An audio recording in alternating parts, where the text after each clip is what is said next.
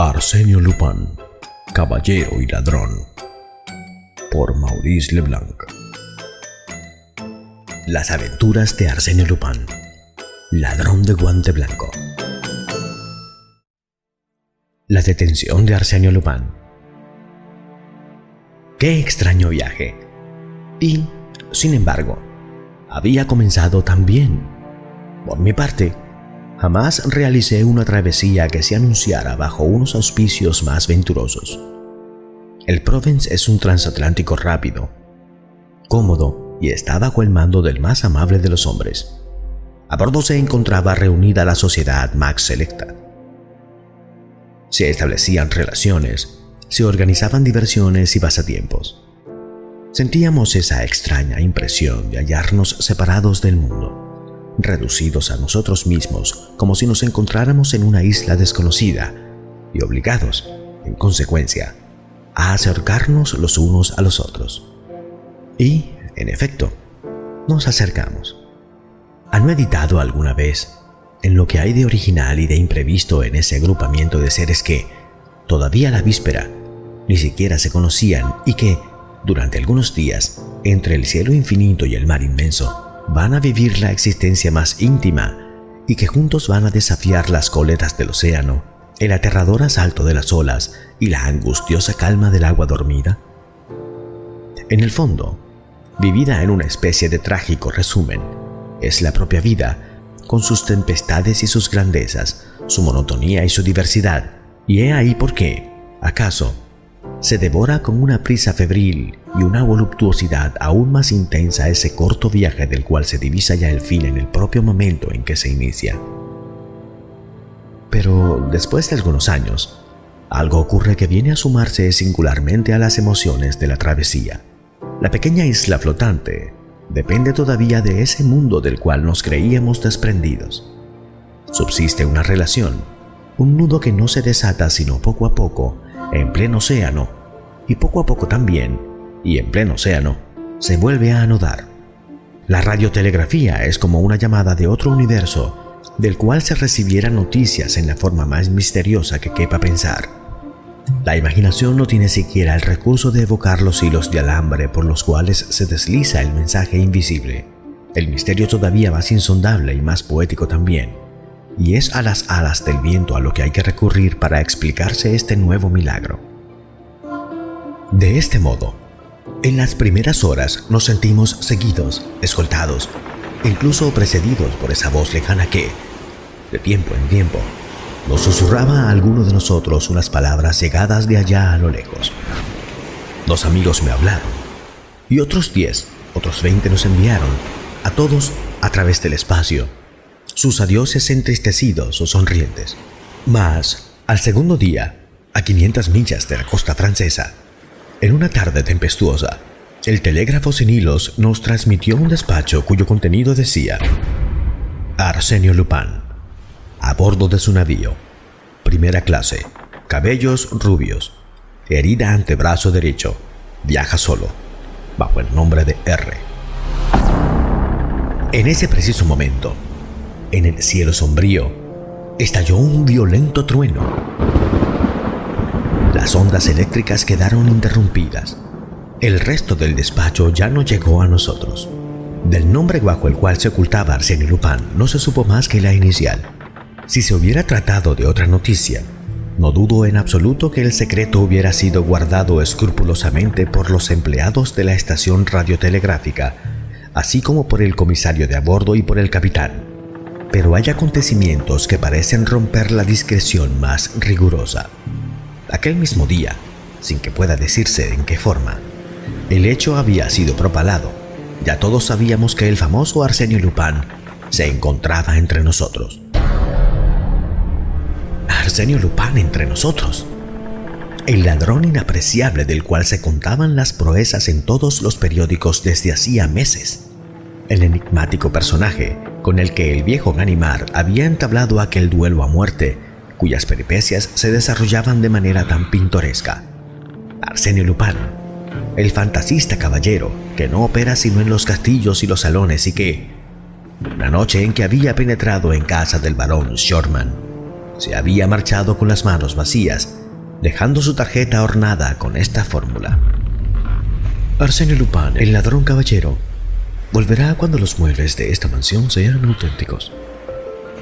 Arsenio Lupin, el hombre de los mil disfraces, que tan pronto aparecía como chofer, como tenor, como corredor de apuestas, como hijo de familia, como adolescente, como un anciano, como viajante de comercio marsellés, como médico ruso o como torero español. Hay que darse bien cuenta de esto. Arsenio Lupin, yendo y viniendo dentro del marco relativamente restringido y estrecho de un transatlántico. ¿Qué digo yo? En este pequeño rincón que representa la primera clase de un navío, donde las gentes se encuentran unas a otras a cada instante, en este comedor, en este salón, en esta sala de fumar, Arsenio Lupin era quizá aquel señor o aquel otro, o mi vecino de mesa, o mi compañero de camarote. Y esto va a durar todavía cinco veces 24 horas. Exclamó al día siguiente por la mañana la señorita Nelly Undertown. Pero esto es intolerable. Yo espero que le detengan. Y dirigiéndose a mí agregó. Veamos, dígame, señor Andresi, usted que está en las mejores relaciones con el capitán, ¿acaso no sabe usted nada? Yo hubiera querido saber algo, aunque solo fuera por agradar a la señorita Nelly.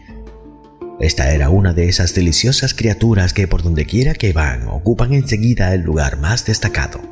Su belleza, tanto como su fortuna, era desbordante. Estas mujeres tienen una corte de fervientes admiradores, de entusiastas seguidores. Educada en París por una madre francesa, iba a reunirse a su padre, el señor Undertown, de Chicago, hombre riquísimo.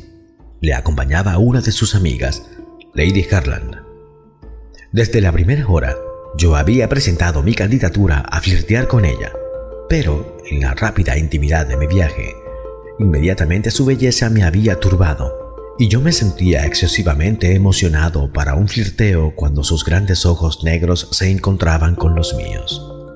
Sin embargo, ella acogía mis homenajes con cierta aceptación y favor. Se dignaba a reír ante mis frases ingeniosas e interesarse por mis anécdotas. Una vaga simpatía parecía responder a la solicitud que yo le testimoniaba. Solo un rival, quizás, me hubiera inquietado. Era un joven guapo, elegante, reservado, del cual ella parecía preferir el carácter taciturno a mis maneras fuera de lugar de parisiense. Precisamente, ese joven formaba parte del grupo de admiradores que rodeaban a la señorita Nelly cuando ella me interrogó. Nos encontrábamos en el puente, cómodamente instalados en sillas mecedoras. La tempestad de la víspera había aclarado el cielo. La hora estaba deliciosa. Yo no sé nada con exactitud, señorita, le respondió, pero ¿acaso es imposible para nosotros el llevar a cabo nuestra propia investigación, lo mismo que lo haría el viejo Ganimard, el enemigo personal de Arsenio Lupin? Oh, usted se anticipa mucho. ¿En qué? ¿El problema acaso es tan complicado? Muy complicado. Es que usted se olvida de los elementos que nosotros disponemos para resolverlo. ¿Qué elementos? Primero, Lupin se hace llamar señor R. Esa es una seña un poco vaga. Segundo, viaja solo. Si esta particularidad le basta a usted. Tercero, es rubio. ¿Y luego qué? Luego, nosotros ya no tenemos más que consultar la lista de pasajeros y proceder por el sistema de eliminación. Yo tenía esa lista en mi bolsillo. La tomé y me puse a examinarla. En primer lugar, noto que solo hay 13 personas cuya inicial llame nuestra atención. ¿13 solamente? ¿En primera clase? Sí. Y de esas 13 personas cuya inicial es R, como usted puede comprobar, nueve vienen acompañadas de esposas, de niños o de criados. Quedan solo cuatro personas aisladas. El marqués de Raverdán, Secretario de embajada. Interrumpió la señorita Nelly. Yo le conozco. El comandante Rawson. Es mi tío. Dijo alguien. El señor Rivolta. Presente. Exclamó uno de entre nosotros. Un italiano, cuyo rostro desaparecía bajo una barba del más hermoso color negro. La señorita Nelly estalló a reír. El señor no es precisamente rubio. Entonces, volví a hablar yo. Estamos obligados a llegar a la conclusión que el culpable es el último de la lista, o sea, el señor Rosaine. ¿Alguien de ustedes conoce al señor Rosaine? Todos callaron, pero la señorita Nelly, interpelando al joven taciturno cuya asuidad cerca de ella me atormentaba, le dijo. Y bien, señor Rosaine, ¿no contesta usted? Todos volvimos la mirada hacia él. Era rubio. Confieso que sentí como un pequeño choque allá en el fondo de mí mismo. Y el molesto silencio que pesaba sobre nosotros me indicó que los asistentes a aquella escena experimentaban también esa misma clase de angustia. Por lo demás, aquello era absurdo, puesto que, a fin de cuentas, por el porte de aquel caballero, nada permitía el sospechar de él. ¿Qué? ¿Por qué no respondo? Dijo. Pues porque una vez visto mi nombre, mi carácter de viajero solo y el color de mis cabellos, he procedido ya a una investigación análoga por mi propia cuenta y he llegado al mismo resultado. Opino, por consiguiente, que se me detenga. Tenía un aspecto extraño al pronunciar esas palabras. Sus labios finos, como dos trazos inflexibles, se hicieron todavía más finos y palidecieron, y los de sangre estriaron sus ojos. Sin duda bromeaba, sin embargo, su fisionomía y su actitud nos impresionaban. Ingenuamente, la señorita Nelly preguntó, ¿Pero no tiene usted una herida? Es verdad que falta la herida, replicó él. Con un ademán nervioso se subió la manga y descubrió el brazo. Pero inmediatamente me asaltó una idea. Mis ojos se cruzaron con los de la señorita Nelly. El hombre nos mostraba el brazo izquierdo. Y, palabra de honor, yo ya iba a hacer esa observación cuando un incidente distrajo mi atención. Lady Herland, la señorita de la amiga Nelly, llegaba en ese instante corriendo. Estaba desconcertada. La rodeamos presurosamente y solo después de grandes esfuerzos logró balbucir. Mis alhajas, mis perlas, me han llevado todo. Pero no, no le habían llevado todo, cual luego nos enteramos. Cosa muy curiosa, habían hecho una selección de la estrella de diamantes del pentatif de cabujones de rubí, de los collares y de los brazaletes rotos, habían sido quitadas no las piedras más gruesas, sino las más finas, las más preciosas, aquellas que, hubiérase dicho, representaban el mayor valor y ocupaban el menor espacio. Las monturas hallábanse sobre la mesa. Yo las vi, las vimos todos, despojadas de sus joyas como flores de las que hubieran sido arrancados los hermosos pétalos chispeantes y coloreados. Y para ejecutar ese trabajo, durante la hora en que Lady Harlan tomaba el té, había sido preciso, en pleno día y en pasillo muy concurrido, violentar la puerta del camarote, encontrar una pequeña bolsa disimulada en el fondo de una caja de sombreros, abrirla y escoger. No se alzó más que un solo grito entre nosotros. No hubo más que una sola opinión entre todos los pasajeros cuando el robo fue descubierto. Es Arsenio Lupin. Y, en realidad, esa era efectivamente su forma de actuar, complicada, misteriosa, inconcebible y, no obstante, lógica, pues siendo difícil ocultar la fastidiosa masa que hubieran formado el conjunto de alhajas, mucho menor era ese problema con pequeñas cosas independientes unas de otras, perlas, esmeraldas, zafiros, y en la hora de la cena ocurrió esto. A derecha e izquierda de Rosain, los dos lugares permanecieron vacíos, y por la noche supimos que aquel había sido convocado por el capitán. Su detención, cosa que nadie puso en duda, dio origen a una verdadera sensación de alivio. Al fin respirábamos. Esa noche nos entregamos a juegos menudos. Se bailó. La señorita Nelly, sobre todo, dio muestras de una alegría aturdidora que me hizo ver que si acaso los homenajes de Rosaine le habían sido gratos en un principio, ya no los recordaba en absoluto. Su gracia acabó de conquistarme. Hacia la medianoche, bajo la serena claridad de la luna, yo le declaraba mi devoción con una emoción que no pareció desagradarle en absoluto. Pero al día siguiente, ante la estupefacción general, se supo que, a causa que los cargos presentados contra él no eran suficientes, Rosaine había quedado en libertad. Hijo de un importante comerciante de Bordeaux, había presentado documentos que estaban completamente en regla. Además, sus brazos no presentaban la menor huella de heridas. ¿Documentos? ¿Certificados de nacimiento? Clamaron los enemigos de Rosaine. Pero, si Arsenio Lupin les presentaría a ustedes tanto como ustedes quisieran. Y en cuanto a la herida, lo que ocurre es que no sufrió ninguna. O bien que él ha borrado la huella de la misma. Una objeción que se presentaba contra eso era que, a la hora del robo, y ello estaba demostrado, Rosaine se paseaba por el puente, a los que sus enemigos replicaban. ¿Es que acaso el hombre del temple de Arsenio Lupin tiene necesidad de asistir al robo que él mismo comete? Y añadido a ello, aparte toda consideración extraña, había un punto al cual hasta los más escépticos no podían ponerle un epílogo. ¿Quién, salvo Rosaine, viajaba solo? Era rubio y tenía un nombre que comenzaba con R. ¿A quién apuntaba el telegrama si no era a Rosaine? Y cuando Rosaine, algunos minutos antes del desayuno, se dirigió audazmente a nuestro grupo, la señorita Nelly y Lady Herland se levantaron de sus asientos y se alejaron. Esa era una expresión de miedo bien manifiesta. Una hora más tarde, una circular escrita a mano pasaba de mano en mano entre los empleados de a bordo, la marinería y los viajeros de todas las clases. El señor Luis Rosain prometía una suma de 10.000 francos a quien desmascarase a Arsenio Lupin o encontrase a la persona en cuyo poder estuvieran las alhajas robadas. Y si nadie acude y me ayuda contra este bandido, le declaró Rosain al capitán. Yo por mi cuenta me las veré con él. Rosaine contra Arsenio Lupin, o más bien, conforme a la frase que corría de boca en boca, el propio Arsenio Lupin contra Arsenio Lupin. Y esa lucha no dejaba de tener interés. Tal lucha se prolongó durante dos días. Se vio a Rosain ir de un lado a otro, mezclarse entre el personal, interrogar, huronear. Por las noches se observaba su sombra rondando.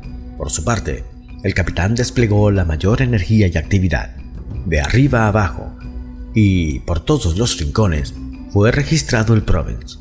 Se registraron todos los camarotes, sin excepción, con el pretexto, que era muy de justicia, que los objetos estaban ocultos en algún lugar sin importar qué lugar fuera, salvo el camarote del culpable. Así se acabará por descubrir algo, ¿no es verdad? Le preguntó la señorita Nelly. Por muy brujo que sea, no puede hacer que los diamantes y las perlas se hagan invisibles. En efecto, respondí yo. O de lo contrario, será preciso registrar las copas de nuestros sombreros, el forros de nuestras americanas y todo cuanto llevamos puesto. Y mostrándole mi máquina de retratar, que era una 9x12, con la cual yo no dejaba de fotografiarla en las posturas más diversas, le dije. Y en un aparato que no sea más grande que este, ¿no cree usted que habría lugar para esconder todas las piedras preciosas de Lady Herland? Basta con simular que se toman vistas y el truco queda hecho. Sin embargo, yo he oído decir que no existe ladrón alguno que no deje detrás de él alguna huella. Sí, hay uno. Arsenio Lupin. ¿Por qué? ¿Por qué? Porque él no piensa solamente en el robo que realiza, sino también en todas las circunstancias que podrían denunciarle. Al principio usted estaba más confiado. Pero luego yo le he visto en acción. Entonces, según usted... Según yo, perdemos el tiempo. Y en realidad, las investigaciones no daban resultado alguno, o, cuando menos, el resultado que dieron no correspondió al esfuerzo general. Al capitán le robaron su reloj. Furioso, el capitán redobló su ardor en las investigaciones y vigiló aún más de cerca a Rosain, con el cual ya había celebrado varias entrevistas. A la mañana siguiente, por una graciosa ironía, el reloj desaparecido fue encontrado entre los cuellos postizos del capitán de segunda clase. Todo ello tenía cierto aire de prodigio y denunciaba bien a las claras el estilo humorístico de Arsenio Lupin, el ladrón. Es verdad, pero también deleitante. Aquel trabajaba por gusto y por vocación, cierto es, pero a la par por divertirse. Daba la impresión del caballero que se divierte con la obra que tiene que representar y que desde entre bastidores se ríe mandíbula batiente de sus propios rasgos de ingenio y de las situaciones que él ha imaginado. Decididamente, se trataba de un artista en su género, y cuando yo observaba a Rosain, sombrío y obstinado, y meditaba en el doble papel que ese curioso personaje estaba sin duda representando, no podía hablar de él sin una cierta admiración. Mas la antepenúltima noche el oficial de guardia oyó lamentos que provenían del lugar más oscuro del puente. Se acercó. Allí había tendido en el suelo un hombre con la cabeza envuelta en un mantón gris muy tupido, con los puños amarrados con ayuda de una delgada cuerda. El hombre fue liberado de sus ligaduras. Le ayudaron a incorporarse y le fueron prodigados los oportunos cuidados. Ese hombre era Rosain. Rosain, que había sido asaltado en el curso de sus expediciones derribado a tierra y despojado del dinero que llevaba encima. Una tarjeta de visita, sujeta a su americana con un alfiler, contenía estas palabras. Arsène Lupin acepta con agradecimiento los 10.000 francos del señor Rosain. Pero en realidad, la cartera robada contenía 20 billetes de a mil. Naturalmente, se acusó al desventurado de haber simulado ese ataque contra sí mismo. Más, aparte que le hubiera sido imposible amarrarse de la forma que él lo estaba, quedó comprobado que la escritura de la tarjeta era completamente distinta a la escritura de Rosain y se parecía, por el contrario, extraordinariamente a la de Arsenio Lupin, conforme aparecía reproducida en un viejo periódico encontrado a bordo. Así, pues, Rosain no era en absoluto Arsenio Lupin. Rosain era Rosain, hijo de un negociante de Burdeos, y la presencia de Arsenio Lupin se confirmaba una vez más. ¿Y mediante qué acto de temeridad? Aquello fue el terror. Ya nadie se atrevía a permanecer a solas en su camarote, y mucho menos aventurarse sin compañía por los lugares del barco demasiado alejados. Prudentemente, los pasajeros se agrupaban unos con otros, y aún así, por un impulso instintivo, cada cual desconfiaba hasta de los más íntimos. Y es que la amenaza no provenía de un individuo aislado y por ello mismo menos peligroso. Ahora, Arsenio Lupin era... era todo el mundo. Nuestra imaginación sobreexcitada le atribuía un poder milagroso e ilimitado.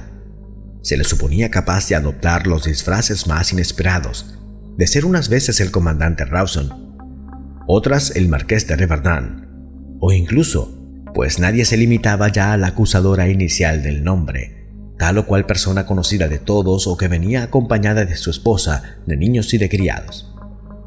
Los primeros despachos radiotelegrafíticos Capítulo 1. no trajeron La ninguna novedad de Arsenio Lupin. cuando menos, Primera el parte. capitán no nos los comunicó, y semejante silencio no era propicio para darnos la tranquilidad.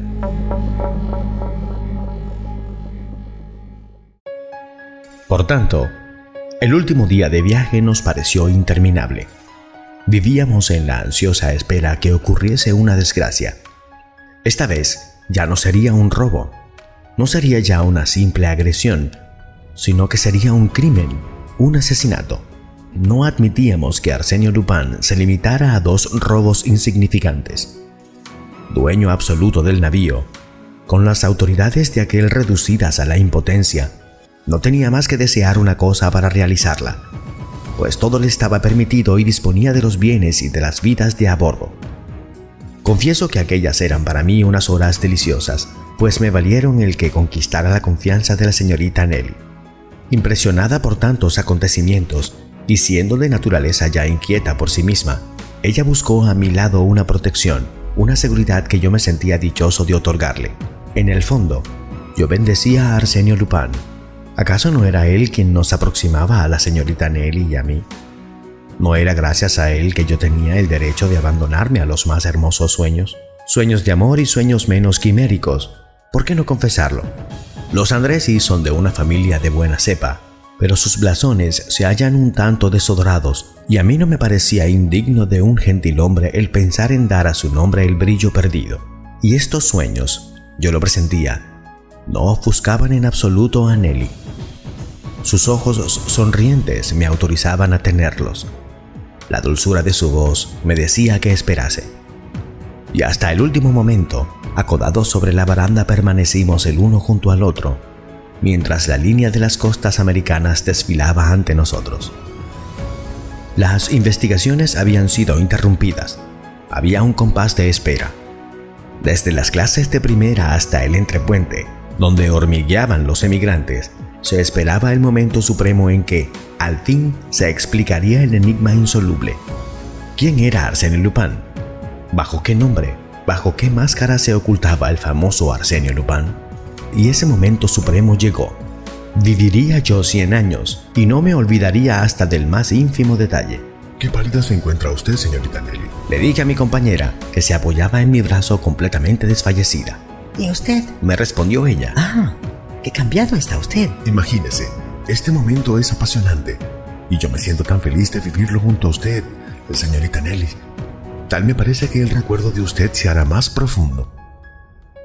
Pero ella no escuchaba. Estaba palpitante y febril. La pasarela fue bajada. Pero antes de quedarnos en libertad de cruzarla, un grupo de personas subió a bordo. Eran aduaneros, hombres de uniforme, personal de correos. La señorita Nelly balbuceó. Ahora descubrirán que Arsenio Lupin se ha escapado durante la travesía y a mí no me sorprendería. Quizá prefirió la muerte a la deshonra y se arrojó al Atlántico antes de ser detenido. No se ría usted, dijo ella, ruborizada. De pronto sentí un estremecimiento y al preguntarme ella le dije, ¿Ve usted a aquel hombre pequeño y anciano en la extremidad de la pasarela? ¿Aquel que lleva un paraguas y una levita color verde oliva? Ese hombre es Ganimard. ¿Ganimard? Sí, el célebre policía, el que ha jurado que detendría a Arsenio Lupin con sus propias manos. Ah, ya comprendo el por qué no haya habido uniformes en este lado del océano. Ganimard estaba aquí.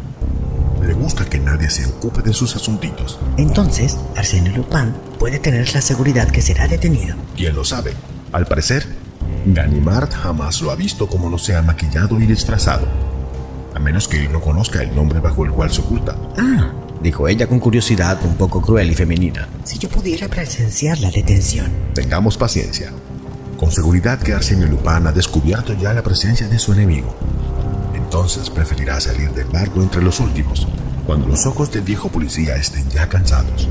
El desembarque dio comienzo. Apoyado en su paraguas con aire indiferente, Ganimard no parecía prestar atención a la muchedumbre que se agolpaba entre las dos balustradas. Yo observé que un oficial de a bordo, colocado detrás de él, le daba informes de cuando en cuando.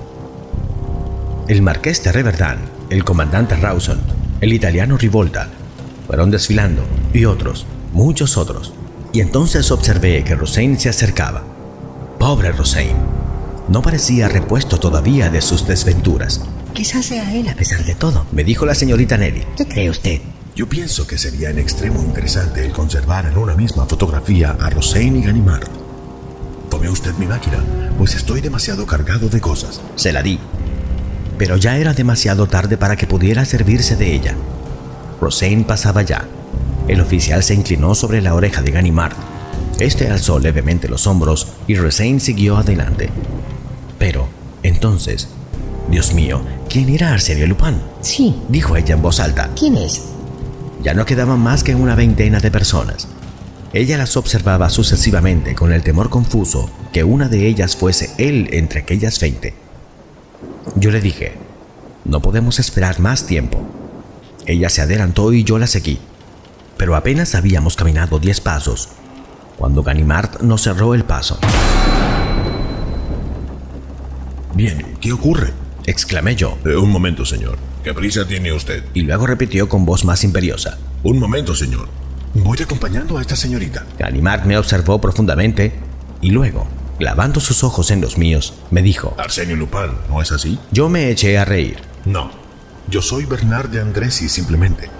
Bernard de Andresi ha muerto hace tres años en Macedonia. Si Bernard de Andresi hubiese muerto, yo ya no estaría en este mundo, y ese no es el caso. He aquí mis documentos. Esos son sus documentos. Pero ¿cómo es que usted los tiene en su poder?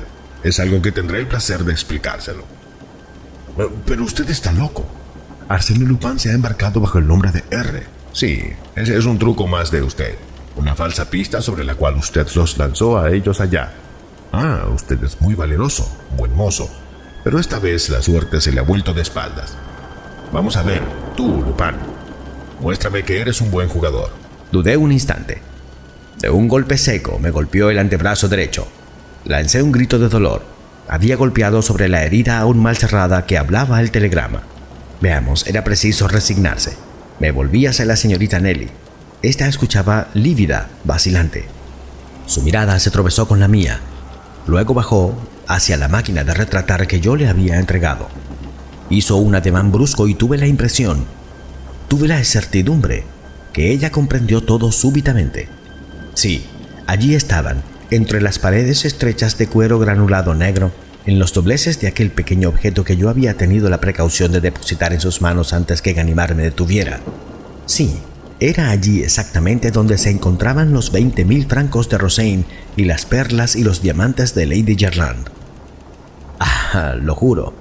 En ese momento solemne, cuando Ganimard y dos de sus ayudantes me rodearon, todo me fue indiferente, tanto la detención como la hostilidad de las gentes. todo excepto esto.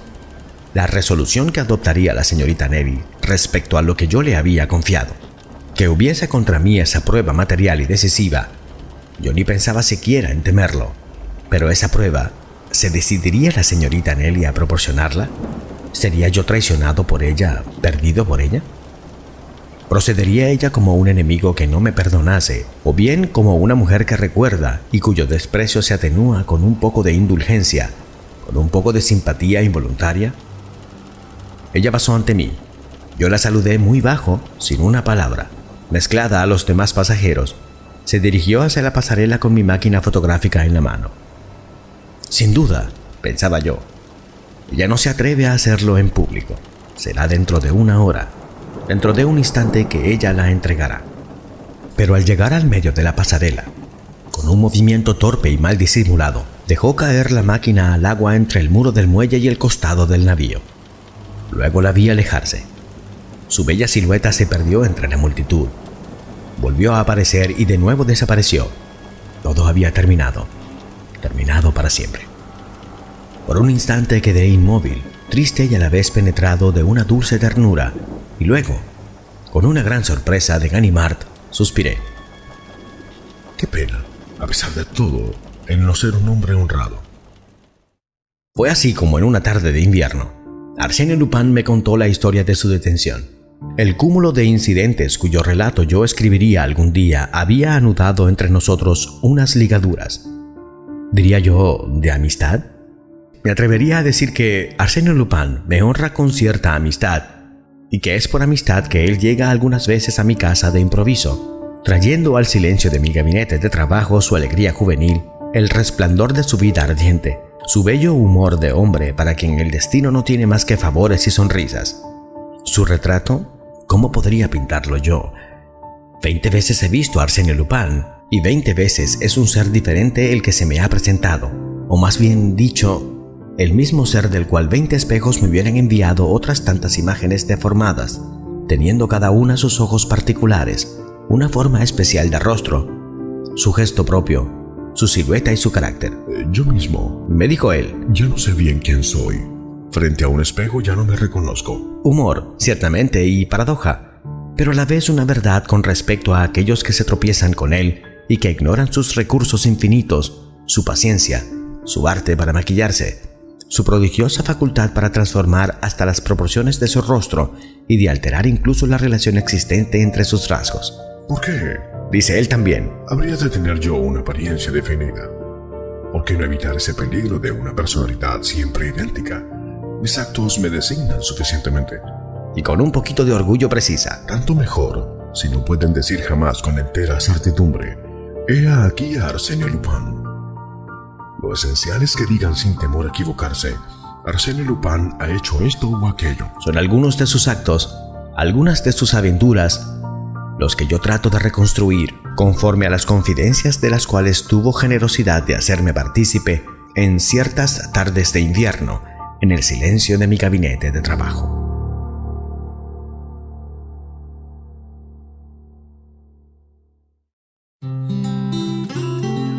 Si el video te gustó, por favor dale pulgar arriba y compártelo con tus amigos.